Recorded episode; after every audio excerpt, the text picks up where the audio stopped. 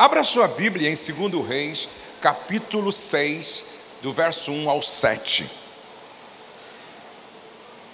Eu quero falar hoje com vocês sobre seu casamento pode ser melhor. Seu casamento pode ser melhor. Disseram os discípulos dos profetas a Eliseu, segundo Reis, capítulo de número 6, verso 1 ao 7. Disseram os discípulos dos profetas a Eliseu: Eis que o lugar em que habitamos contigo é estreito demais para nós. Repete comigo: estreito demais. Vamos, pois, até ao Jordão, tomemos de lá cada um de nós uma viga e construamos um lugar em que habitemos. Respondeu ele: Ide. Disse um: Serve-te de ires com os teus servos? Ele tornou: Eu irei. E foi com ele. Chegados ao Jordão, cortaram madeira.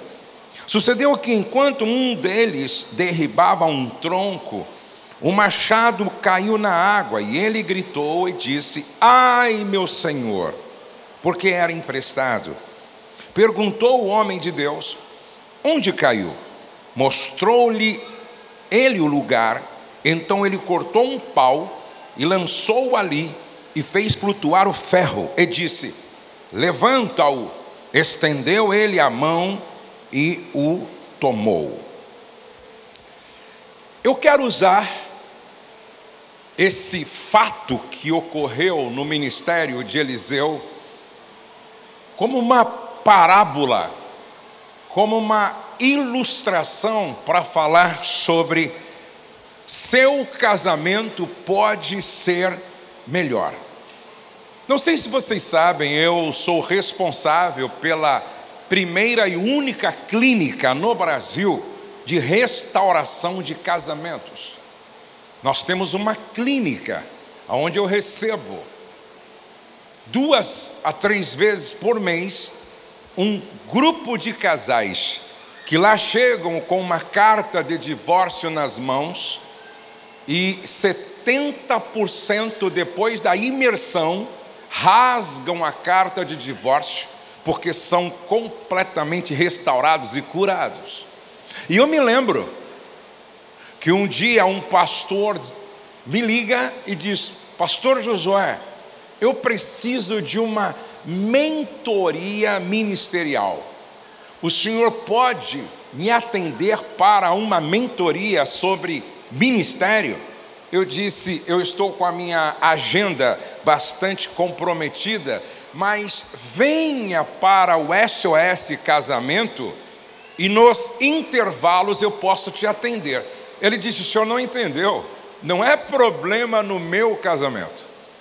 É uma meu casamento está bem, é uma mentoria ministerial. Eu disse: "OK. Se inscreva para o SOS. Venha conhecer o projeto. Você pode levar as ferramentas para a sua igreja e nos intervalos eu te dou uma mentoria. Ah, gostei da ideia. Então eu e a minha esposa vamos então a partir de quinta-feira. Eles então agendaram, fizeram a inscrição e foram no meio da imersão, ele diz assim para mim: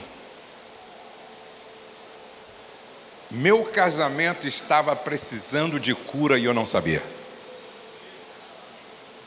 Meu casamento estava precisando de reparo, de manutenção, e eu não sabia. E ele então agora participa até o final da mentoria, inclusive indo receber orientação para o casamento na sala terapêutica. Eu gostaria que você entendesse que não tem nenhum casamento tão bom que não precise ser melhorado em alguma área. Até porque todos nós deveríamos andar com uma plaquinha pendurada em obras. Desculpe o transtorno. em obras. Desculpe o transtorno.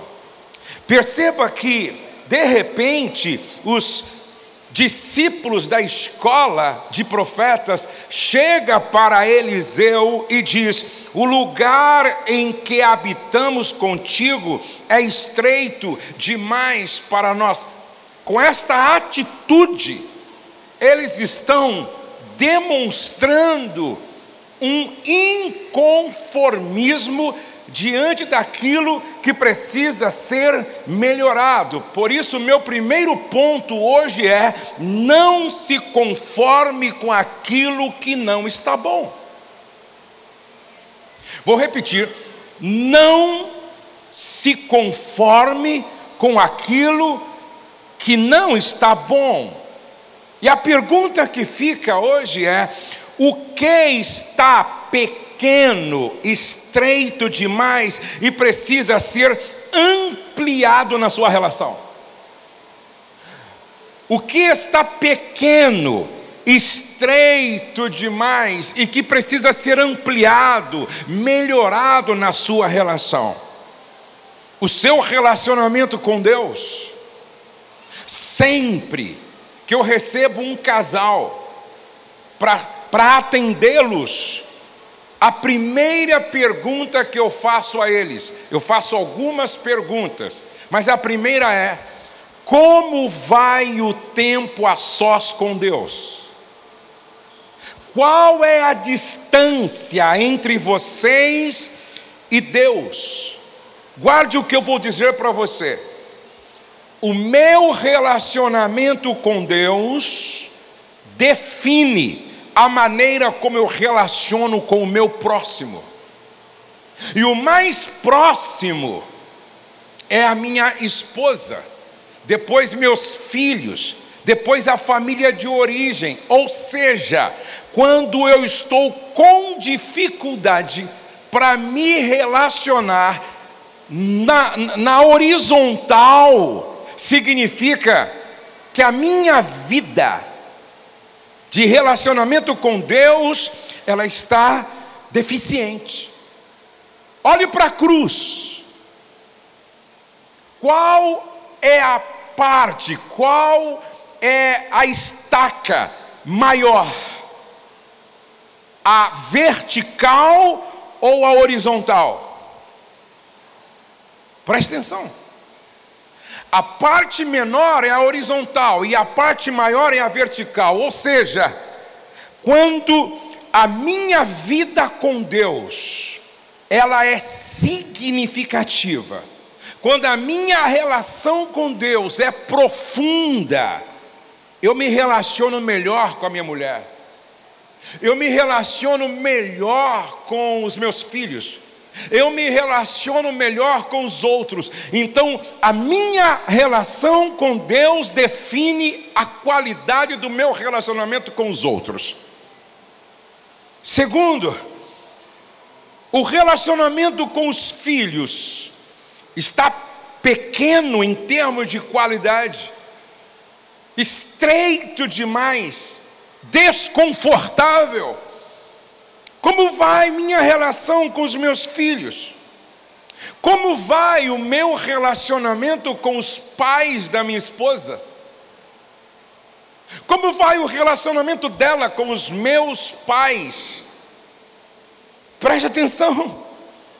Vez ou outra eu preciso olhar naquilo que não está bom, e se não está bom, precisa ser melhorado. Não se conforme com aquilo que é medíocre.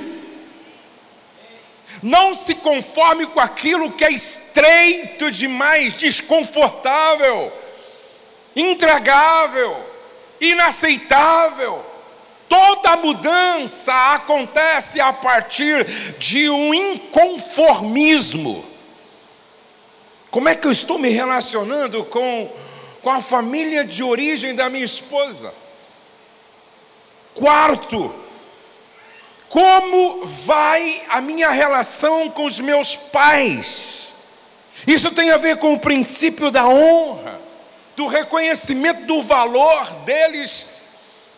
Isso tem a ver com gratidão. Como vai a minha vida íntima, sexualmente falando, com a minha esposa. É interessante que eu respondi uma senhora que me perguntou e eu coloquei no Instagram hoje. Ela pede ajuda dizendo: Me casei, porém, infelizmente, meu marido não gosta de sexo. Como? Meu marido não gosta de sexo. Casamento é para quem gosta de sexo.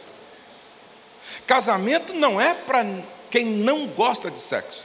Quem não gosta de sexo tem que aderir ao celibato e fazer qualquer outra coisa, menos casar. Porque casamento, presta atenção, quando a Bíblia diz assim, ó, por isso deixa o homem, seu pai e sua mãe, e se une à sua mulher, e os dois se tornam uma só carne. Repete comigo: uma só carne. Então o casal casa civilmente, o casal casa no religioso, agora, sabe aonde é que se consuma a aliança? Quando os dois se tornam uma só carne. É carne com carne. É o encontro da vagina com o pênis. Preste atenção. Se ficar comprovado, como eu já acompanhei casos assim, se ficar comprovado que o casal está casado há um ano, há dois anos, e não houve consumação carnal, ele ou ela pode entrar com um processo e cancelar o casamento. Porque esse casamento não existe. E aos olhos de Deus não é diferente. Não é diferente. Você casa segundo as leis do país, você casa na igreja para receber a bênção sacerdotal através daqueles que são figuras de autoridade, e você casa na cama consumando a aliança. Você sabia que quando acontece a relação sexual, Paulo diz que os dois se tornam um. E há uma aliança de sangue ali acontecendo. Todas as vezes que um casal se relaciona sexualmente, está acontecendo uma renovação da aliança. Então hoje você já tem uma linguagem figurada para falar do seu desejo na mesa perto das crianças. Você pode dizer assim, meu amor, que tal hoje nós renovarmos a aliança? Aí os filhos vão perguntar: como assim? Você fala, mistério para casados. De 1 a 10, que nota você dá para a sua vida sexual? Estou lembrando de uma história engraçada. Um velhinho estava com problema no intestino. E aí ele foi ao médico. E o médico passou uma receita para ele. E quando ele voltou do médico, ele passou a procurar a esposa dele três vezes por dia. E a senhorinha não estava aguentando. Quando o filho mais velho foi visitá-los, ela procurou o filho e disse: conversa com seu pai porque a sua mãe não tem mais idade para isso.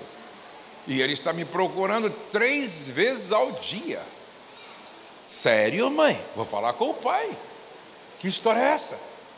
Ele chamou o pai para uma conversa em particular. Pai, a mãe disse para mim que o senhor está procurando ela três vezes ao dia. A mãe não tem mais idade para isso, pai. Meu filho, foi o médico que passou essa receita. Então vai lá buscar a receita que eu quero ler, pai. Quando o pai trouxe a receita, estava escrito assim: comer aveia. Três vezes ao dia.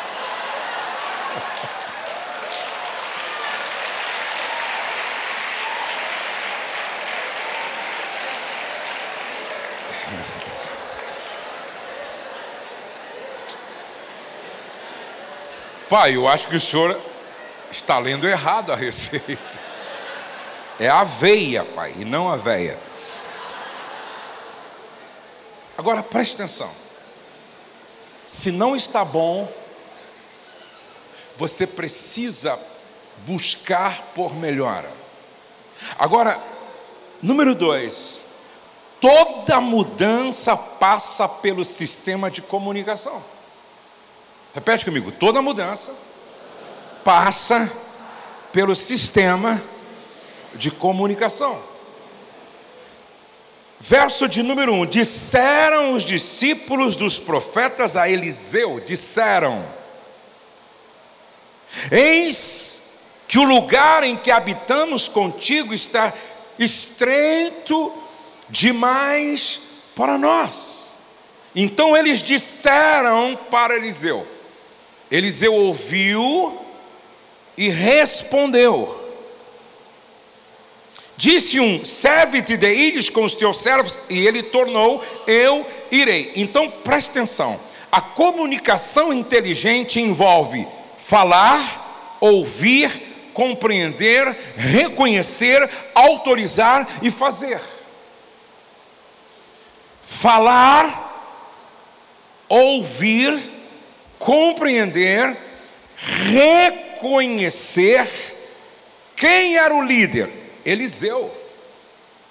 Quem era a figura de autoridade? Eliseu. Quem é que mandava? Eliseu. Mas ele ouve de forma empática, e porque ouve de forma empática, compreende. E porque ele compreende, ele reconhece humildemente que o que está sendo dito faz sentido. O que faz sentido, o que, o que está sendo dito faz sentido. Ele reconhece humildemente, é um líder, é um profeta, carregava ele a glória de Deus a revelação de Deus, mas ele foi humilde o suficiente para dizer: o que vocês estão dizendo faz sentido. E ele não só reconhece, mas ele autoriza o que é proposto para mudar. Então escute, por favor. Entre falar, ouvir e compreender, qual é a parte mais sensível e mais difícil? Eu acho que a grande dificuldade de algumas pessoas está exatamente na falta de inteligência emocional para falar. E aí eu quero que você guarde isso. Antes de você falar, principalmente quando é alguma coisa que tem a ver com a ampliação ou com uma insatisfação, você precisa fazer quatro perguntas que têm a ver com inteligência emocional.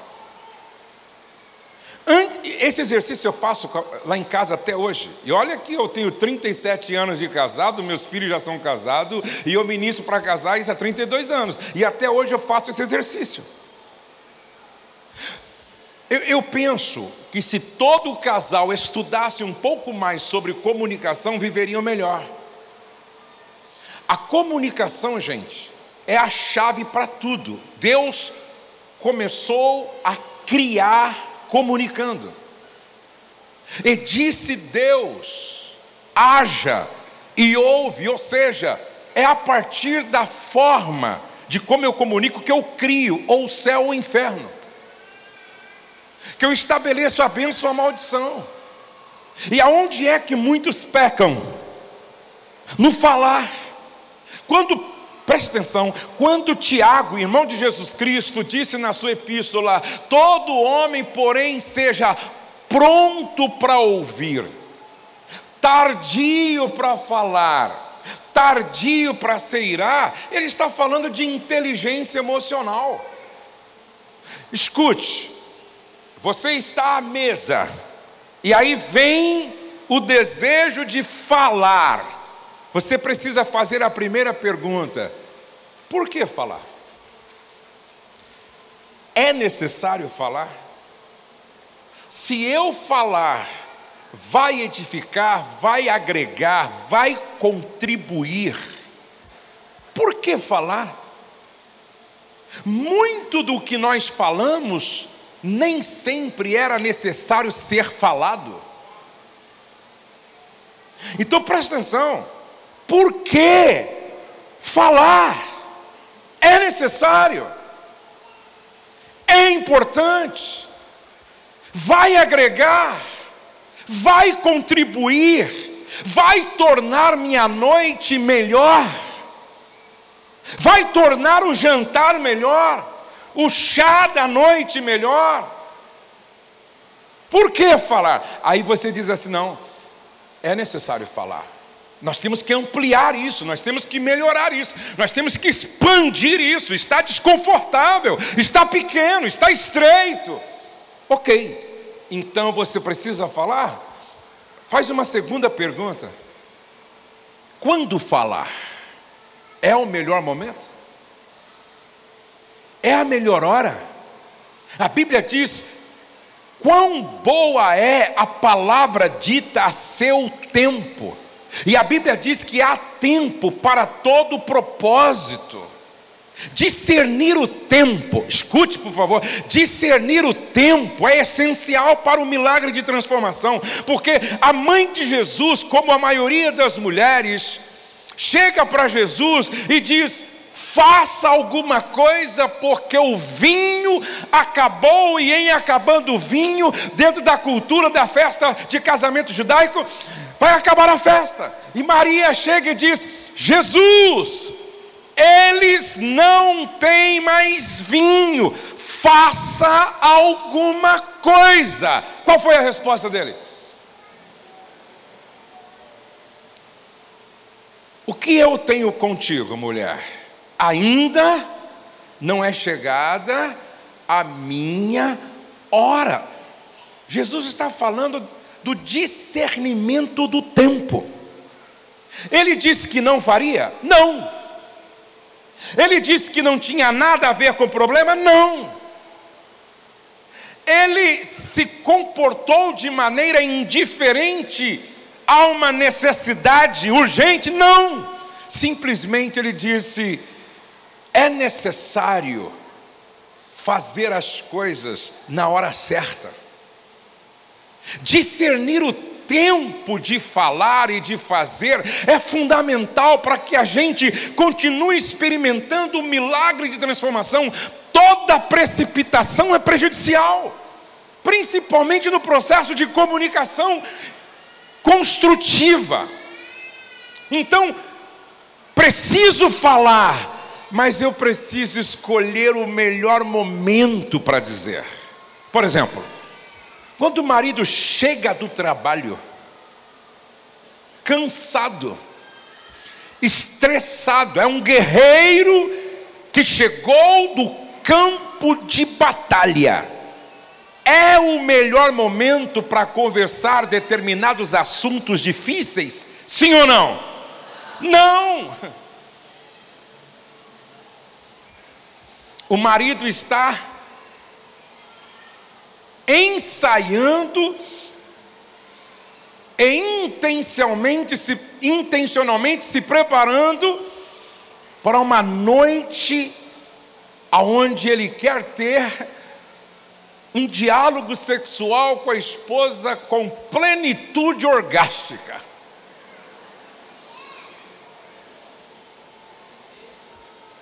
À tarde,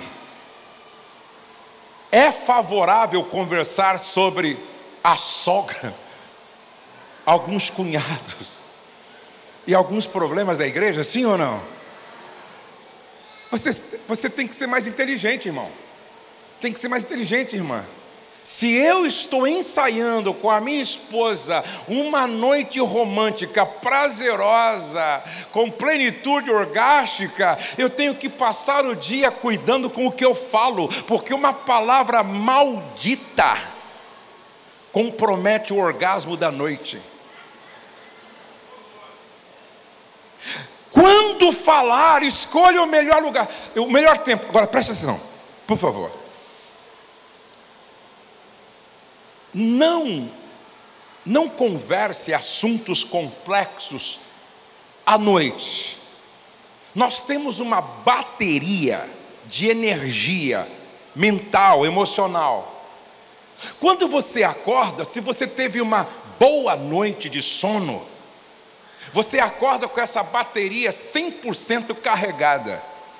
Mas ao meio-dia já foi 50% da carga, às 18 horas já foi 70% da carga. Quando você chega em casa, já você só está com 20% da carga, ou seja, não há mais clareza é, é como você tinha pela manhã, não há mais paciência.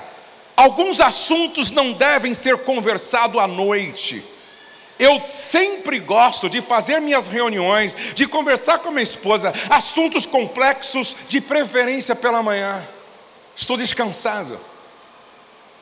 Eu estou com a minha bateria com 90% de carga ainda há uma predisposição emocional para ouvir, para entender, para compreender. Então, quando eu gosto daquela ideia de, de alguns casais que marcam hora, ó, oh, sábado às 10 horas nós vamos conversar sobre isso. Ó, oh, sábado às 15 horas a gente vai ter um tempo legal, vamos tomar um chá juntos, vamos conversar sobre isso. Inteligência emocional. Agora, beleza, eu tenho que falar, já escolhi o melhor horário, agora, onde falar? Por exemplo, o quarto deve ser o santuário da intimidade do casal. Eu não gosto de conversar sobre determinados assuntos complexos, difíceis estressantes da cama. O meu quarto precisa gerar em nós memórias positivas. Eu vou repetir: o meu quarto precisa gerar em nós memórias positivas. O meu quarto precisa me fazer lembrar de descanso, que faz bem para o corpo e para a alma. O meu quarto precisa me fazer lembrar de intimidade com a minha esposa. O meu quarto precisa me fazer lembrar de momentos devocionais, não de brigas, grito, confusão. Não! O quarto deve ser preservado. A mesa deve ser o centro das emoções positivas de uma família.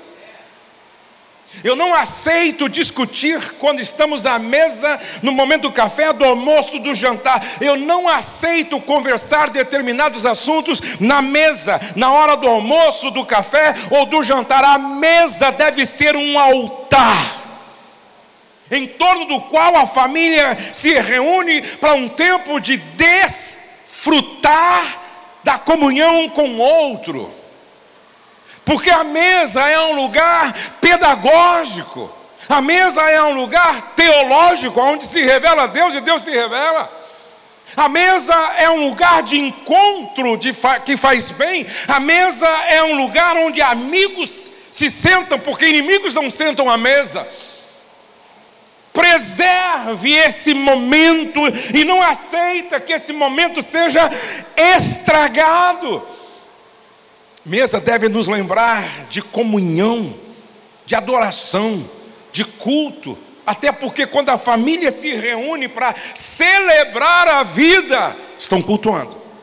Deus vê isso como culto, porque da mesma, da mesma origem, cultivar, ou a mesma raiz da palavra cultivar é a raiz da palavra culto. Então, se eu estou cultivando esse tempo em família, eu estou cultuando a Deus. Pastora, então aonde é que a gente tem que conversar? O melhor lugar para você conversar alguns assuntos é no restaurante. Assim você não grita e você não briga. Ou vai na varanda da sua casa, ou escolhe um outro lugar, no escritório de repente da sua casa, ou um lugar onde as crianças não sejam expostas a algumas conversas que não contribuem e não agrega nada. Então, por que falar? Quando falar? Onde falar? Agora, escute isso, por favor. Como você fala, às vezes é mais importante do que o que você fala. O tom pode mudar o sentido de uma frase.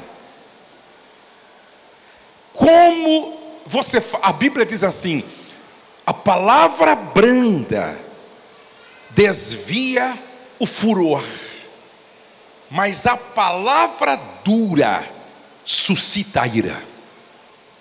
A palavra branda desvia o furor, mas a palavra dura suscita ira. Eu me lembro de um amigo, inclusive aqui do Rio, ele era naquela época motorista de táxi.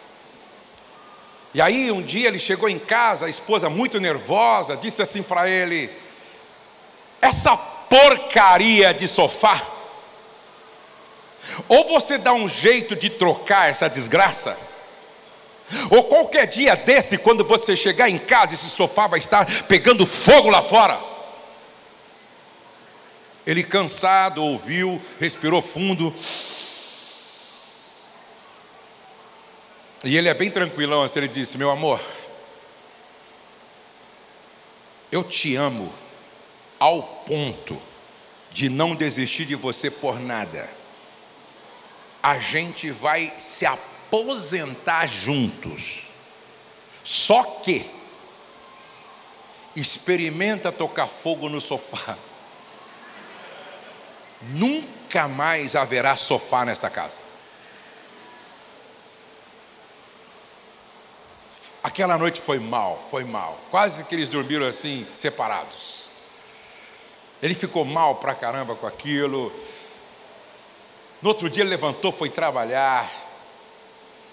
Quando ele voltou do trabalho, ele disse: Deus, tomara que aquele sofá esteja no lugar.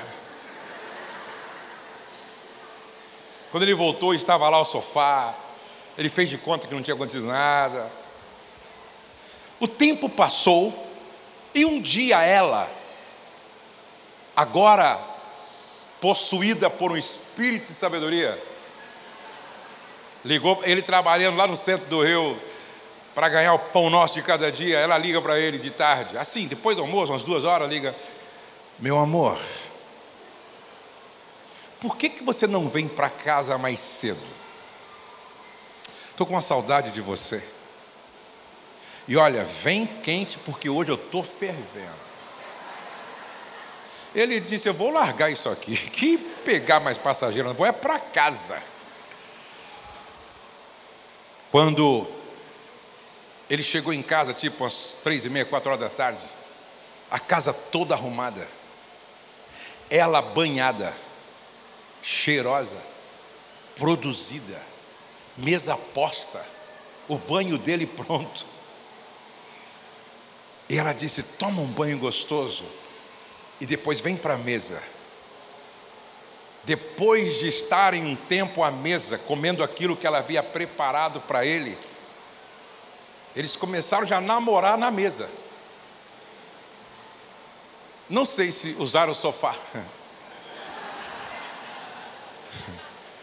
O certo é que foi uma noite maravilhosa. Ela proporcionou a ele uma noite com plenitude orgástica depois de gozado, relaxado, abençoado, ela, viva, disse assim: Meu amor, quando você puder,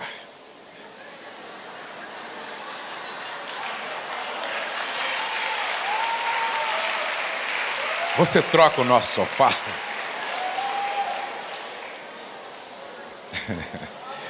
Ele disse: Josué, era um período difícil financeiro, cara. Eu não tinha condição de comprar o sofá naqueles dias. Mas eu disse comigo mesmo: eu vou dar um jeito. Nem que eu financie isso em 36 vezes. Pela manhã eu falei: se apronta, meu amor. Eu só vou trabalhar depois do almoço. Vamos comprar o sofá.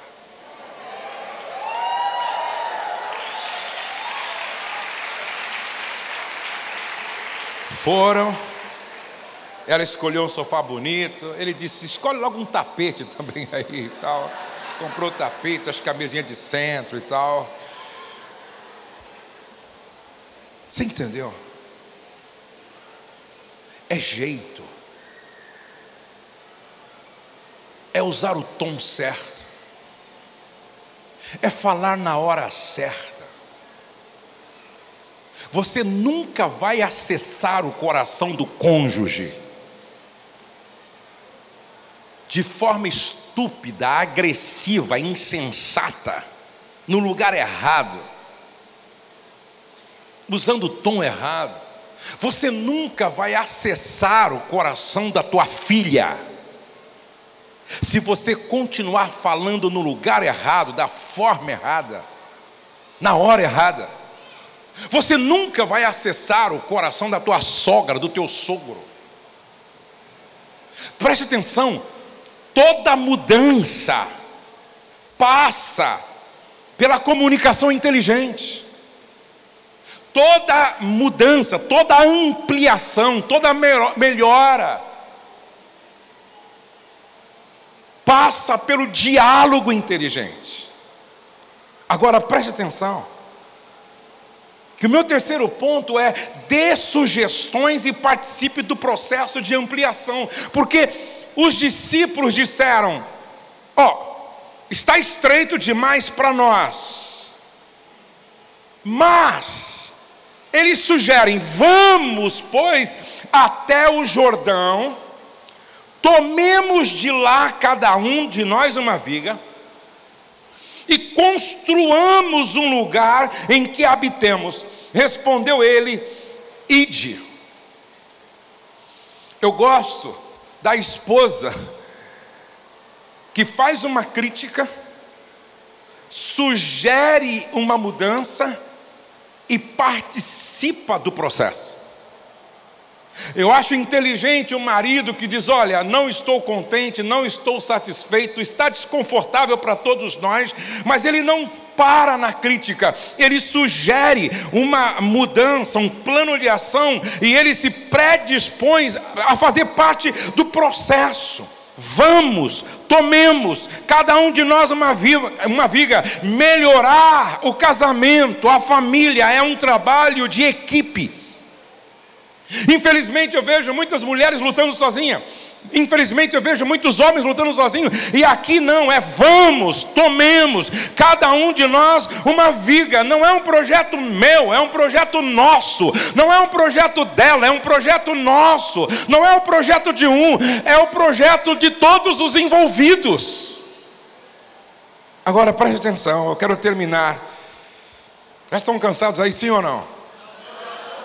Quando você olha nesse texto, você encontra uma ferramenta chamada machado. O machado tem duas partes. Tem uma parte que é o ferro e tem a, a parte do cabo que vai dentro do ferro. É o machado. E eles estavam cortando lenha quando a parte de ferro se desprendeu da madeira. E aí Aquele que estava usando a ferramenta disse: Ai, meu senhor, porque era emprestado. Agora, escute, por favor. Ele os acompanhou, chegaram ao Jordão e começaram a cortar as árvores. Um deles cortava a madeira quando o machado escapou do cabo e caiu. A madeira só foi útil enquanto o ferro estava conectado ao cabo. Agora é interessante você pensar nessa ferramenta. que era usada para ampliação. E é curioso que a fêmea da ferramenta era de ferro. O macho, que era o cabo, era madeira. Interessante. Não era o macho na ferramenta que era ferro. Na ferramenta, o ferro era fêmea. O cabo, o macho, madeira. Agora eu pergunto: para que os dois se conectassem e formasse uma, uma ferramenta chave para ampliação daquele projeto, foi necessário o cabo deixar de ser madeira para se conectar à fêmea que era ferro? Não. Foi necessário o ferro deixar sua natureza de ferro para se conectar à madeira, para ser útil no processo de ampliação? Não. Ou seja, o casamento não exige mudança de natureza. O casamento não exige mudança de temperamento. O casamento não exige mudança de identidade. O casamento não exige mudança de personalidade. A madeira se conectou ao ferro sem deixar de ser madeira. O ferro se conectou à madeira sem deixar de ser ferro. É exatamente aqui que está o problema. Quando eu quero que a minha esposa seja eu, ou quando ela quer que eu seja, seja ela. O casamento só exige conexão. Porque foi exatamente quando se desconectou que aquele rapaz entrou em desespero porque em se desconectando, o ferro se perdeu. E em se perdendo, há um grito: Ai, meu Senhor! Não tem como, gente. Toda vez que acontece um divórcio, que é uma desconexão, um ou os dois se perdem. Presta atenção. Todas, todas as vezes que acontece uma separação, um ou os dois se perde. E todo o processo de ampliação para. Todo o processo de construção para. Todo o processo de melhora para. Tudo o que o diabo quer é provocar uma desconexão. Agora, longe um do outro. Todo o processo de ampliação estava comprometido. Tudo para quando o ferro e a madeira se separam. E talvez alguns estão dentro de casa, mas desconectados. Talvez alguns aqui estão dormindo na mesma cama, porém desconectados. Talvez alguns aqui estão comendo à mesa, mas estão desconectados. Talvez, quem sabe, alguns têm vindo à igreja de mãos dadas, porém só Deus sabe como os dois emocionalmente já se desconectaram. Agora, para voltar a ser o que era, foi necessário um milagre. Eu vou repetir: para voltar a ser o que era, foi necessário um milagre. Perguntou o homem de Deus: onde caiu? Mostrou-lhe ele o lugar. Então Eliseu cortou um pau e lançou-o ali e fez flutuar o ferro e disse: Levanta-o. Estendeu ele a mão e o tomou. Ou seja, Deus fez o ferro desobedecer uma lei natural da natureza e flutuar. E esse mesmo Deus está aqui hoje à noite para fazer um milagre no seu casamento, na sua família, no seu lar e na sua vida. O impossível é possível aqui hoje à noite. O impossível é possível hoje aqui. Talvez ninguém sabe o que se passa dentro de você, mas ele tem os olhos como chama de fogo que penetra o impenetrável e sabe o que ninguém mais sabe. O macho o machado caiu enquanto o discípulo trabalhava. Quando o machado caiu, logo ele gritou por ajuda. E talvez tem muita gente aqui com um grito na alma: Eu me perdi, ou nós nos perdemos.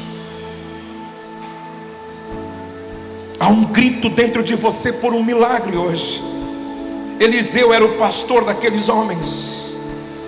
Há situações do nosso casamento que são um milagre para fazer voltar o que era antes. E esta é a pergunta: o que foi perdido no seu casamento? A atração pelo outro, o respeito um pelo outro, a consideração pelo outro, o amor se esfriou. O que foi perdido no seu casamento? Não é mais como era não se sente, não, não se sente tão bem confortável como era antes. O Deus que faz flutuar o machado está aqui. Não importa o tamanho e o tempo, o que importa é que se tu creres, verás a glória de Deus.